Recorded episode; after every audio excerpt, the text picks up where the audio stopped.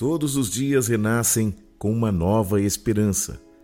Eu acredito nas forças de um Deus que rege todo o universo. Ele é o meu mestre, minha luz, meu caminho, minha verdade. Ele é a minha vida. E é por isto que eu vou cada vez mais longe, graças a Deus. Vamos à palavra de Deus. 1 aos Coríntios 1, versículos 27 ao 29 diz assim: Mas Deus escolheu as coisas loucas deste mundo para confundir as sábias. E Deus escolheu as coisas fracas deste mundo para confundir as fortes. E Deus escolheu as coisas vis deste mundo e as desprezíveis, e as que não são, para aniquilar as que são, para que nenhuma carne se glorie perante Ele. A minha oração sobre você e sobre mim é que o Senhor nos dê um olhar diferenciado, para que eu possa olhar, para que nós possamos olhar para o outro como Deus tem olhado para nós. Que nós possamos perdoar o nosso próximo como nós temos sido perdoados. Isto só é possível com uma profunda intimidade com as Escrituras com uma vida de oração, com intimidade com Deus. Tem a ver com o nosso relacionamento com o Espírito Santo, que tira de nós toda confusão e renova nossa mente todo dia. O Espírito Santo é aquele que aprimora o caráter e nos guia como igreja. Estamos em constante construção pelas mãos de Deus e é sobre isto que nós precisamos compreender. Um dia eu meditei na história de Noé e cheguei a uma conclusão de que Deus estava trabalhando muito mais sobre Noé do que sobre a arca. Deus é um especialista em nos colocar em um cenário onde nós estamos envolvidos, mas a grande realidade é que Deus tem muito a ver com o homem, com as construções internas dentro de nós do que com aquilo que efetivamente construímos. Você precisa pensar que muito mais importante do que as coisas que nós construímos é o quanto nós estamos nos tornando melhores para que o propósito verdadeiramente se cumpra.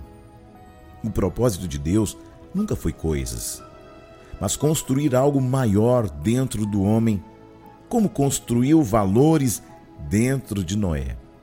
E eu creio que os valores construídos dentro daquele homem eram maiores do que a arca que ele havia construído em cem anos. Muitas vezes, nós nos escondemos porque percebemos nossas debilidades, fraquezas. Mas hoje, Deus quer trabalhar dentro do seu coração. Imagine que Deus Poderia ter feito a arca no instalar de seus próprios dedos, com uma palavra, como ele criou o mundo inteiro com apenas uma palavra no Gênesis. Deus quer que nos tornemos mais parecidos com Ele, que nós possamos entender o propósito. Deus está preparando pessoas para reconstruir uma história espiritual uma história moral, muito mais do que construímos, muito mais do que o que construímos. É o que nós nos tornamos a partir daquilo que fazemos. Deus não vai habitar no que nós construímos. Ele vai habitar em nós. Quando olhamos para Elias, Tiago, no capítulo 5, descreve a Elias que no Antigo Testamento é um homem poderoso. Suas orações fizeram com que o fogo descesse da glória de Deus e consumisse o holocausto. Mas Tiago vai dizer que este homem chamado Elias era sujeito às mesmas paixões que nós. Mas orando, pediu que não chovesse e por três anos e meio não choveu. Ele orou outra vez e os céus deram chuva e a terra produziu seu fruto. Porque isso aconteceu com um homem sujeito às mesmas paixões que nós. Porque mais importa o que está se manifestando em nós do que aquilo que está se manifestando através de nós. A Bíblia diz que Elias orou e por sete vezes pediu que o seu servo subisse ao monte para verificar se havia um sinal de chuva, lá em Reis, no capítulo 18, no versículo 42.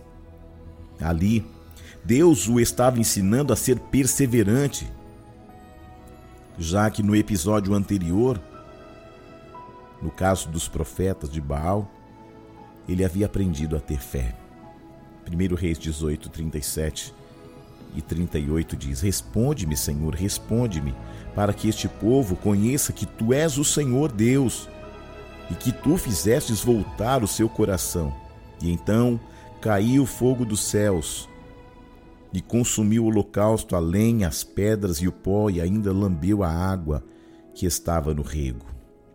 Agora, imagine Deus falando a Josué que daria a ele Jericó sem espada, sem guerra mas apenas com um grito, enquanto marchassem em volta das muralhas de Jericó. Josué capítulo 6. Imagine Josué reproduzindo isto ao exército, dizendo: Precisamos nos santificar durante sete dias para ganhar a cidade. Certamente, havia um ponto de interrogação no rosto de cada soldado. E depois do terceiro dia, talvez eles tenham duvidado daquela palavra mas eles precisavam se tornar quem Deus queria que eles se tornassem antes de ganhar a cidade. O que Deus quer de nós? Que antes de ganharmos a cidade, nos tornemos mais parecidos com Ele. Os profetas têm um papel importante no processo de Deus. Mas eu não estou falando de profetas que profetizam para que você tenha dinheiro ou para que você ganhe alguma coisa mas estou falando de profetas genuínos, que falam em nome de Deus, que correm desertos para não serem influenciados. Estes homens exerciam funções de conduzir o povo rumo a processos de transformação. E todas as vezes que eles não foram ouvidos, o final foi prisão, morte, deserto, dor. Se não abandonarmos muitas vezes nossos projetos pessoais. Se não respeitarmos os processos, se não confiarmos no princípio do reino, na doutrina do evangelho, no encargo pessoal que Deus nos deu, não vamos chegar a lugar nenhum. Por outro lado, não tente fazer por conta própria, do seu jeito. É tempo de Deus te dar algo novo, vinho novo experiências extraordinárias. Por que, que você se frustrou? Por que você se cansou? Por que as coisas não fluem com você? Porque muitas vezes estamos funcionando no piloto automático. Tenho certeza que você já se viu em algum dilema na vida.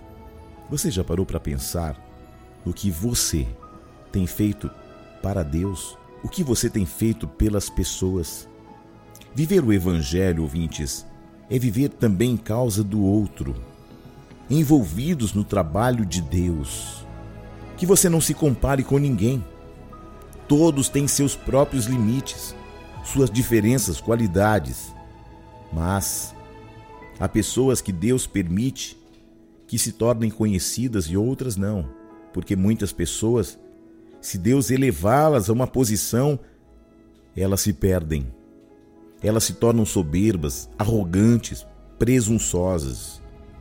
Antes de pedir a Deus poder, peça a Ele limites para que você possa fluir na glória dele.